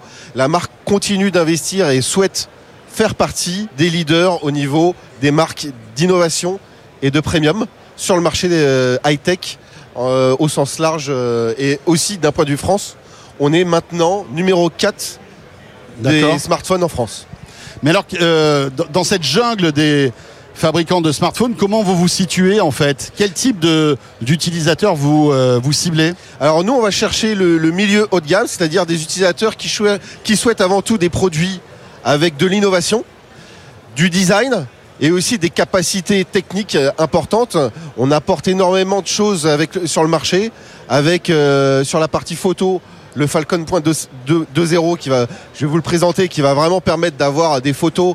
euh, on ne peut pas rater euh, ce qu'on souhaite prendre en photo. D'accord. Et puis on a aussi un écosystème, on a euh, un smartphone, une tablette, un PC, donc un vrai écosystème Honor avec l'intelligence artificielle qui va permettre de mieux communiquer entre tous ces appareils. Très bien. Euh, votre ambition en France ou en Europe, c'est de. Vous, êtes quatre- vous disiez que vous étiez quatrième en France. C'est d'aller taquiner les, les géants euh, style Samsung ou Apple. Alors voilà, on progresse. Enfin, ils, sont, euh, ils sont vraiment très loin, mais. Euh, voilà, nous on progresse à notre rythme. L'idée c'est c'est de, de progresser et dans la continuité et on est dans le partenariat à long terme. On est là pour rester et pour, et pour vraiment montrer que Honor est une marque qui s'installe sur la durée. Donc on va continuer de progresser et nous ce qu'on souhaite c'est vraiment investir le territoire du premium. Donc euh, le plus de 600 euros. On va proposer cette année encore plus de modèles que l'année dernière. Parce qu'en plus, j'ai l'impression qu'il y a une tendance où finalement les, les smartphones premium se vendent mieux de par leur durabilité. Je ne sais pas si vous le remarquez. Est-ce que c'est une tendance aussi que vous avez notée? Alors tout à fait. Euh, Par exemple sur le Magic 6 Pro, nous, on a étendu le, nombre de mises à jour. On est à plus de 4 ans et 5 ans sur, les mises à jour de sécurité. Donc là aussi, la tendance des consommateurs, c'est d'acheter moins, mais acheter des produits plus chers qui durent plus longtemps. Et c'est là-dessus, nous, on souhaite vraiment euh, s'initier sur cette démarche en proposant des produits résolument premium qui dure sur, la- sur le temps et aussi avec des, des formes factors. On a un pliable qui est le plus fin au monde et on va avoir le 6 Pro qui permet euh, les photos euh, de manière euh, ultra claire et, saisissante. Ouais, à noter que vous êtes toujours récompensé hein, dans les tests euh, de, voilà, de, de- de journalistes professionnels dans les smartphones. Euh, et, et notamment votre pliant là euh, est assez impressionnant. C'est le, le- le pliant le plus fin du marché que vous avez sorti il y a quelques mois. Enfin, je crois que c'est la version 2. Celui-ci. Alors voilà, c'est le Honor V2. On vient de le lancer en France depuis euh, début février. On est très satisfait du lancement. C'est un produit qui, qui, euh, qui, est, euh, qui marque le marché par Ouais. sa finesse, mais aussi son poids. On est sur 231 grammes. Et là aussi, on a, c'est ce qu'on souhaitait, c'est proposer un smartphone pliable sans les compromis, c'est-à-dire une expérience photo aboutie, une autonomie qui tient un jour. Voilà, avec le V2, on est vraiment satisfait. Les consommateurs sont satisfaits. Et le 6 Pro, on espère aussi, là aussi, qu'on va vraiment euh, adresser le marché sur la partie photo euh, avec ce, ce portable. Un mot encore sur les pliants et après on passera à votre écosystème et à vos nouveautés. Euh, on a l'impression que les constructeurs cherchent un peu le, le form factor de demain euh, du smartphone. Donc euh, voilà, il y a le pliant. Euh, quelle est votre vision là-dessus Est-ce que le, le- le smartphone va évoluer, en tout cas la, la prise en main du smartphone va évoluer dans les années qui viennent?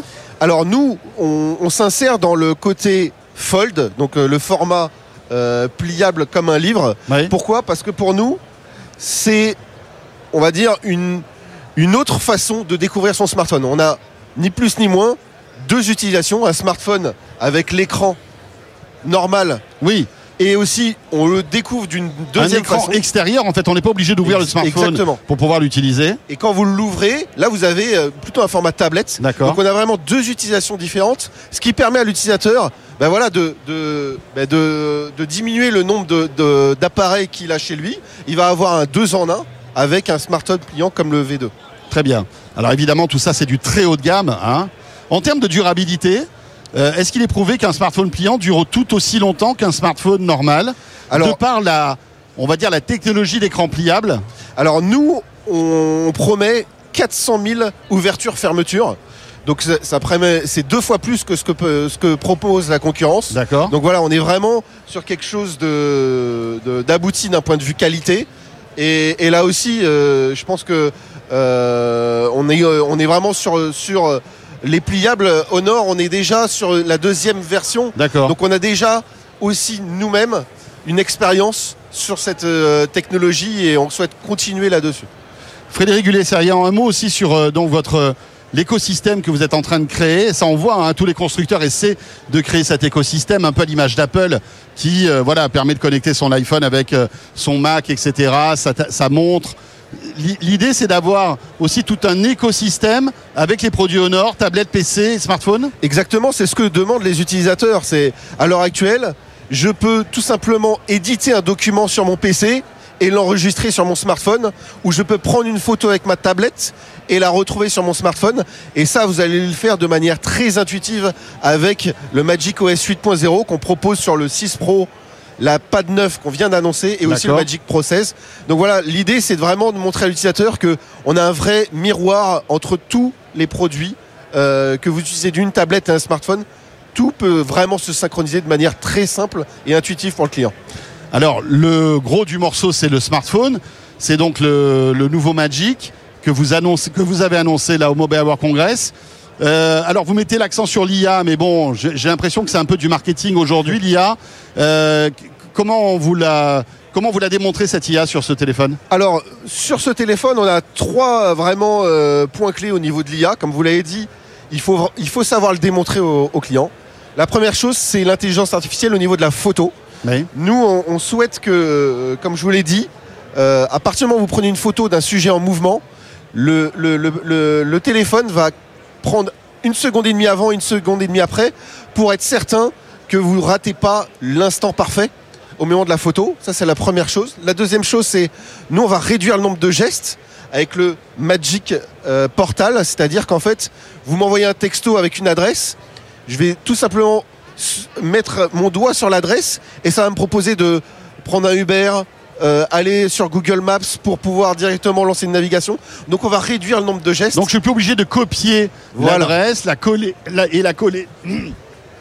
Pardon, dans l'application. Voilà, on est vraiment sur le- la réduction du nombre de gestes qui permet à l'utilisateur, très simple, très intuitif, le téléphone va directement lui proposer, directement, il voit une adresse affichée, on peut lancer une navigation, ou un Uber ou autre chose, par exemple. Ok. Euh, Il y a d'autres fonctionnalités intéressantes sur le, Sur le Magic nouveau 6 Nord Pro. Ouais, le Magic Alors, 6 Pro. On a aussi une fonctionnalité, c'est le, c'est le Magic Capsule. Donc autour de, de, de l'appareil photo, ici, on va avoir tout un tas de not- notifications qui vont s'afficher. On, va, on, a, on a affiné un petit peu le, le menu et simplifié pour qu'on ait un Always On qui soit encore plus euh, sympa pour les utilisateurs. Donc euh, voilà, mais l'accent sur ce produit, c'est vraiment la photo. La photo, bien sûr. On vient, Ouais. on vient de, de- de recevoir 5, c'est le- la première fois qu'on reçoit 5 récompenses de DxO Mark. Donc 5 récompenses sur ce produit. Au niveau de la photo, au niveau de la batterie, au niveau de la caméra, de Hmm. l'écran. On est vraiment sur un produit ultra euh, abouti. Il est il est disponible quand en France? Donc disponible en précommande à partir d'aujourd'hui. Et il sera en version de lancement au 14 mars en France.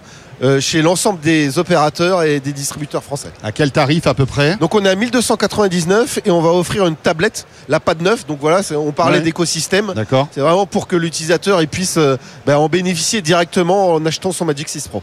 Merci beaucoup Frédéric. Merci à vous. Frédéric Gullet-Serian, donc directeur commercial France chez Honor ici à Barcelone au Mobile World Congress. Autre marque intéressante qu'on va découvrir tout de suite, c'est TCL. Tech Co, la quotidienne, depuis le MWC à Barcelone. Et donc j'accueille maintenant eh bien, Yacine Bouraoua. Bonjour, Bonjour, Yacine. bonjour François. Euh, Yacine qui est responsable marketing produit IMES chez TCL. TCL euh, qu'on avait découvert au CES de Las Vegas du côté des grandes télés, des écrans. Oui. Euh, mais TCL qui est aussi présent sur le segment de la mobilité, hein, euh, Yacine. C'est un peu votre travail, vous êtes ici. Euh, et on va un petit peu découvrir euh, toutes les nouveautés que vous allez présenter. Alors il y a du wearable, il y a aussi une nouvelle technologie d'affichage d'écran qui est très intéressante.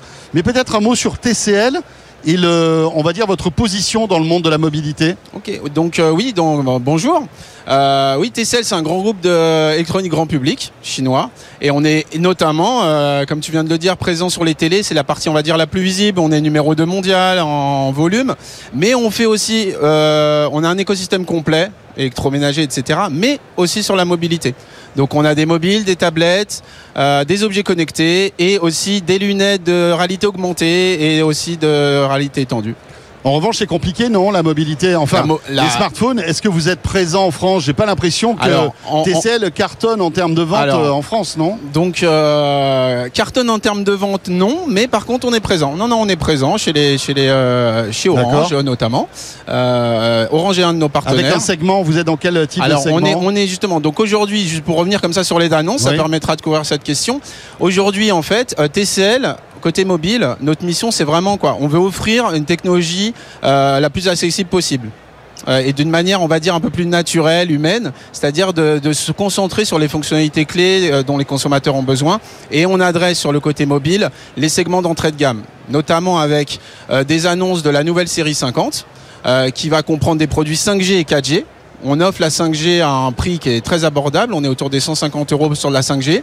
Et on offre aussi des produits 4G qui vont être optimales pour l'expérience smartphone, avec notamment le TCL 505 qui va offrir du 50 mégapixels en caméra, euh, 128 Go sur un produit qui va être autour des 100 euros. Donc ça c'est notre positionnement côté mobile. On, On arrive à vraiment- avoir aujourd'hui des composants de qualité Oui. pour euh, dans un smartphone à 100 euros. Alors, euh, le, celui qui va coûter euh, dans les 100 euros euh, ressemble à celui-là. Euh, Ouais. donc en termes de design, on a quelque chose de super qualitatif. Et en même temps, on va avoir une grosse mémoire et en plus euh, 50 mégapixels parce qu'on sait que la photo c'est quelque chose de très important. Donc on se concentre vraiment sur offrir les fonctionnalités clés sur les smartphones, sur une gamme complète en 4G et en 5G. Pour les segments entrée de gamme, quand on parle de segments entrée de gamme, on va dire que c'est des produits, on va dire sous les 300 euros, euh, du 150, du 199, etc. Ce qui est intéressant, Voilà. c'est vos lunettes. On va en parler dans un instant parce que vous êtes venu avec trois modèles. Mais Exactement. auparavant, un mot sur euh, la technologie d'affichage parce qu'on connaît bien TCL euh, voilà, dans la télévision, mais vous êtes euh, des professionnels de l'image. Hein. vous Mm. fabriquez des écrans Oui. pour vous, mais aussi pour d'autres marques. Donc vous êtes très innovant euh, dans ce domaine-là. Et là, vous lancez, enfin ça fait quelques années déjà, mais on a l'impression que vous accélérez sur une technologie qui s'appelle le Next Paper. Oui. Est-ce que vous pouvez nous, nous expliquer Oui, ce que c'est? voilà, ils annoncent la nouvelle série 50 que je viens de euh, résumer. Et l'autre, euh, l'autre sujet euh, phare de Mobile Congress, c'est euh, on étend la gamme de nos produits euh, Next Paper. Donc les produits Next Paper, qu'est-ce que c'est Pour, euh, résumer, le, bénéfice client de la technologie Next Paper, c'est d'avoir un écran qui va réduire la lumière bleue jusqu'à 61% sans impacter les couleurs. Donc on n'a pas cet écran jaune que tout le monde déteste. Et en plus, on va avoir une, euh, une réduction des réflexions sur l'écran. Donc ce qui permet d'avoir en fait une, une technologie d'écran qui est la plus optimisée, on va dire, pour l'œil humain. On va on ne va pas s'abîmer les yeux et en même temps on va avoir un confort de lecture qui est vraiment optimal euh, sur les écrans. Donc là on l'a sur tablette. En fait cette technologie on l'a lancée maintenant il y a trois ans sur euh, tablette et aussi du coup sur smartphone depuis l'année dernière. Et on étend la gamme et c'est aussi une technologie qui nous permet d'offrir euh, des expériences un peu plus, on va dire, un peu plus premium en termes de smartphone et aussi en termes de tablette, que ça soit sur les performances, sur la caméra et sur les designs. Alors donc là, on se retrouve avec un écran qui est mat. Qui est mat. hein, donc qui ne, qui ne, qui ne ref- reflète pas, euh, on va dire, la lumière. hein, C'est-à-dire que on- n'a pas de reflet, pas du On tout. n'a pas de reflet, hein. ouais. C'est un peu comme sur les PC. euh, Il y a deux types d'écrans sur les PC en fait. Vous avez des écrans euh, brillants, Oui. mais des écrans mat. Mais euh, et donc là, vous parlez beaucoup de la lumière bleue, mais d'après ce que j'ai compris, il y a même des études récentes qui disent que finalement la lumière bleue, c'est pas si euh, gênant que ça pour les yeux. Euh, vous avez des infos là-dessus Bah, c'est pas le constat. En fait, on a fait des études par des études consommateurs qui montrent que euh, il y a plus de 70% des gens qui se plaignent de la fatigue oculaire parce qu'ils restent trop longtemps sur les écrans. On reste tous trop longtemps sur nos écrans et c'est difficile de réduire ce temps d'écran. Et euh, la technologie Next Paper, on a aussi donc on a un peu de recul maintenant sur nos utilisateurs Next Paper. Et la première fonctionnalité qu'ils trouvent euh, la plus intéressante sur leur produit, c'est l'écran. Et ces utilisateurs, eux, ressentent euh, une amélioration au niveau de l'usage de nos produits Next Paper par rapport à la fatigue oculaire. Et ça, c'est des études internes, hein, c'est pas quelque chose que euh, sur. euh, J'ai pas une source externe à vous donner, mais c'est euh, les interrogations de nos clients qui ont acheté les produits Next Paper depuis deux ans. Cette technologie Next Paper, donc sur les petits écrans, ça pourra arriver un jour sur la télé, à votre avis, ou pas? Alors, cette technologie appartient à TCL, donc Ouais. Théoriquement, ça peut arriver sur les télés. Aujourd'hui, c'est vrai que euh, sur la partie télé, bon, je suis pas la responsable télé, mais notre stratégie, c'est plutôt d'aller sur des écrans euh, énormes. On est sur Ouais, du ouais. 115 pouces jusqu'à du 115 pouces, et on continue de développer euh, la- les, les panneaux. Comme vous l'avez dit, TCL, c'est un des pionniers en construction de, en producteur de, de panneaux QLED, mini LED, etc. Euh, donc on, on réfléchit à ça. C'est possible, c'est possible, possible. parce que ça, ça nous appartient. On a des brevets dessus. Personne d'autre ne peut faire du Next Paper. C'est pas une protection d'écran. Il y a vraiment 10 couches au niveau hardware, matériel, Ouais, qui vont réduire qui la font, lumière euh, bleue voilà. jusqu'à 61% et qui vont euh, réduire les, la réflexion sur la, la surface. Alors, autre euh, aussi domaine où vous êtes très, euh, on va dire très, très, très innovant, c'est les lunettes. Oui. Depuis quelques années déjà. hein. Et alors, euh, vous lâchez pas le morceau. Non. D'année en année, vous améliorez en fait tous les concepts de lunettes connectées que vous mettez en place. Et là, vous êtes venu avec trois modèles. Euh, Yacine, est-ce que vous pouvez nous les présenter? Oui, alors. Juste pour résumer, Ouais. on avait déjà montré des choses l'année dernière Oui. en termes de prototypes et qui fonctionnaient très bien. Jérôme avait une traduction du chinois à l'anglais avec euh, ma collègue. Euh, donc aujourd'hui, ce produit qu'on avait montré, c'était celui-ci. Euh, donc celui-ci, c'est les Ray Neo X2. euh, qui sont des lunettes, des lunettes de ré- réalité augmentée, qui vont en fait afficher des informations sur son champ de vision dans les deux yeux en couleur, selon le contexte. Donc on peut et qui vont être aussi euh, assistés par une euh, intelligence artificielle basée sur OpenAI euh, ChatGPT Ok. et euh, on va avoir aussi un compagnon auquel on va pression parce qu'on n'a pas de clavier sur euh, sur des lunettes. Donc j'interagis avec la voix. Exactement. Il y a des micros, Exactement. des haut-parleurs. Et ce que je demande s'affiche sur Ça l'écran va s'afficher. de la paire de lunettes. Exactement, ça s'affiche. On navigue soit sur la branche sur le côté, soit avec une petite bague qui permet un peu comme une souris hein, Oui. euh, qu'on a sur le doigt, et ça permet d'afficher des informations sur son champ de vision. Donc ça, c'est des lunettes euh, qu'on Le but, c'est de les porter lorsqu'on en a besoin et on peut les éteindre et on a une vie tout à fait normale et on voit la réalité à travers des verres, pas à travers des caméras. D'accord. On voit la réalité et lorsqu'on en a besoin, on peut avoir une navigation, euh, une là ici à d'accord. Exactement, il y a plein de langues qui se parlent autour de nous et on a huit langues supportées et c'est local. Ça va pas dans le cloud, tout est au traitement local. C'est sorti ou ça va sortir Alors, ça ou pas? À partir de demain, ça peut être en précommande Ah ouais. euh, en ligne et ça va être livré euh, courant du deuxième trimestre euh, partout. Les deux autres modèles Alors les deux autres modèles, pour rester sur la, la version de réalité, on va dire augmentée, on a aussi ce modèle qui sont les Reneo X2 Lite, qui montrent en fait, je ne sais pas si on les voit bien, l'évolution au niveau de, euh, de la taille, du Ouais. poids. Donc là, Elles là sont on un arrive. peu plus discrètes, on va dire, que les autres. Exactement. Elles font la même taille que, Ouais, à peu que, près. que- que les tiennes à peu près. Et le poids aussi, on vise un poids très léger afin de pouvoir les porter de Et manière elles euh, ont les mêmes naturelle. fonctionnalités que Elles la ont les mêmes fonctionnalités, elles ont le même chipset aussi de Qualcomm euh, Ok. XR2 et euh, les mêmes fonctionnalités. euh, Donc ça sera le futur modèle. exactement, c'est ça- l'évolution. Ça, c'est un prototype encore. Ça, c'est un prototype qui fonctionne mais qui n'est pas encore commercialisé. D'accord. On- Mais on peut imaginer que ça sera le prochain Exactement, modèle dans, dans- qui dans les mois à venir. Oui. celui que vous nous avez Exactement. Ça, c'est pour la partie euh, réalité augmentée et ne pas oublier quelque chose qui est encore euh, qui, qui est, qui est beaucoup plus accessible aussi. Euh, c'est euh, les euh, ça c'est les TCL Reneo R2. J'avais montré les Nextwear S l'année dernière. Donc ça c'est des lunettes qui vont plutôt permettre. Donc elles sont avec fi- filaire, elles se connectent à n'importe quel smartphone. En USB-C. En USB Type C. Donc notamment le dernier leader du marché iPhone et maintenant sur un Type C exactement. Donc maintenant avec euh, qu'est-ce qui se passe en fait Je alors on a un écran, en fait ça, ça fonctionne comme un écran externe. Et on va pouvoir profiter d'un écran de 200 pouces, euh, comme si c'était un écran de 200 pouces à 6 mètres, n'importe où. Donc évidemment c'est pas pour se balader dans la rue, mais par contre quand on est dans l'avion, plutôt que de profiter de l'écran sur un d'un petit écran 10 pouces, En fait, ou c'est même maison. téléportable. Exactement. branché sur le smartphone pour regarder Netflix, Exa- YouTube, etc. exactement. Et on dans peut des même- conditions optimum. Exactement, et on peut même travailler avec. Si on a des choses confidentielles à, travailler, un article ou autre, on peut travailler avec. Et ça, c'est disponible Et déjà ça, c'est disponible déjà. C'est la quatrième génération de, lunettes euh, TCL. Eh bien voilà, Voilà. pas mal de nouveautés chez TCL qui sont intéressantes euh, à découvrir donc ici au MWC. Merci beaucoup Yacine. Merci, de rien. Yacine Bouraoua, responsable marketing produit IMES chez TCL. Et on va terminer ce Tech Co la quotidienne avec une start-up qu'on a repérée ici dans les allées du salon. Tech Co, la quotidienne, depuis le MWC à Barcelone. Voilà, et pour terminer ce Tech Co, une start-up euh, très intéressante que je vais vous faire découvrir. Il s'agit de SkyTed et le PDG de SkyTed est sur le plateau de Tech Co ici à Barcelone. Stéphane Hersen, bonsoir Stéphane.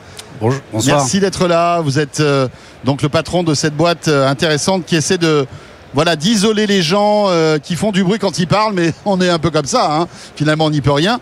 Startup basée à Toulouse, fondée en 2023. Vous êtes un ancien Airbus. C'est assez intéressant de, de voir que cette problématique, vous l'aviez euh, évoquée euh, lorsque vous étiez chez Airbus. Expliquez-nous un petit peu ce que vous êtes en train de mettre au point. Bon, en fait, on essaie de répondre à un pain point, comme on dit, ou un, point dur très important. C'est comment 300 passagers à bord d'un avion peuvent faire un appel en même temps sans se déranger et, que le 301e ait passé un très bon vol. Aujourd'hui, le- simplement, quand vous parlez à un micro, ben, vous avez à peu près 26 passagers qui vont partager votre, votre discussion. Et comme dans un TGV, comme dans tout endroit de haute densité, ça va vite créer une, frustration et des problèmes. Dans les open space, on peut imaginer que Alors, voilà, les le- open space, les gamers qui ont tendance à réveiller leurs femmes quand ils jouent la nuit. C'est nos ingénieurs ont tout de suite pensé à ça. Et l'armée qui est venue nous voir, bien sûr, pour euh, les, les- les unités des forces spéciales qui peuvent comme ça continuer à discuter en étant complètement silencieux. Alors comment ça marche? Vous êtes venu avec euh, votre, Voilà. euh, votre appareil qui ressemble à un, un masque finalement? Bien sûr. Alors très simplement, hein, c'est un masque que vous portez comme ça. Alors non non, on va vous montrer, on va montrer des images. D'accord. allez-y. En fait, ça va nous permettre de faire un appel silencieux sécurisé. et euh, vous le mettez sur la bouche. Et c'est fait avec des silencieux de réacteurs d'avion. On a développé ça avec l'ONERA euh, à Toulouse. Et on a intégré en fait un système qui va vous permettre de faire un appel silencieux et de respirer tout à fait normalement. Donc il y a de la réduction de bruit, un peu comme euh, les casques qui nous annulent le bruit ambiant. Alors elle est passive.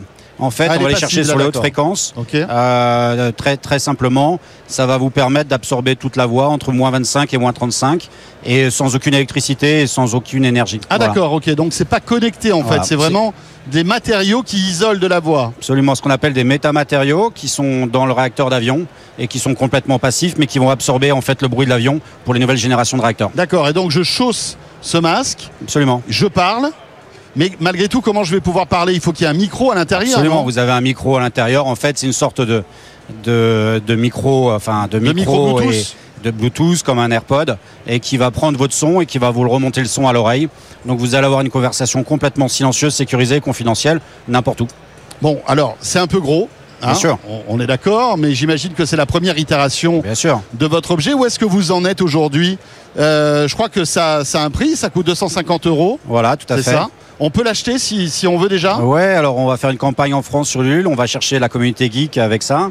Et puis d'autre part, on l'a fait un Kickstarter, on a vendu pour 170 000 dollars de, de masques en, en quelques semaines. On voit qu'il y a vraiment un engouement pour euh, en fait la confidentialité lors des appels, mais on est en train déjà de réfléchir à la prochaine étape qui va être bien sûr d'enlever le masque et de pouvoir faire des appels par exemple dans le TGV ou dans l'avion sans déranger son voisin mais sans masque.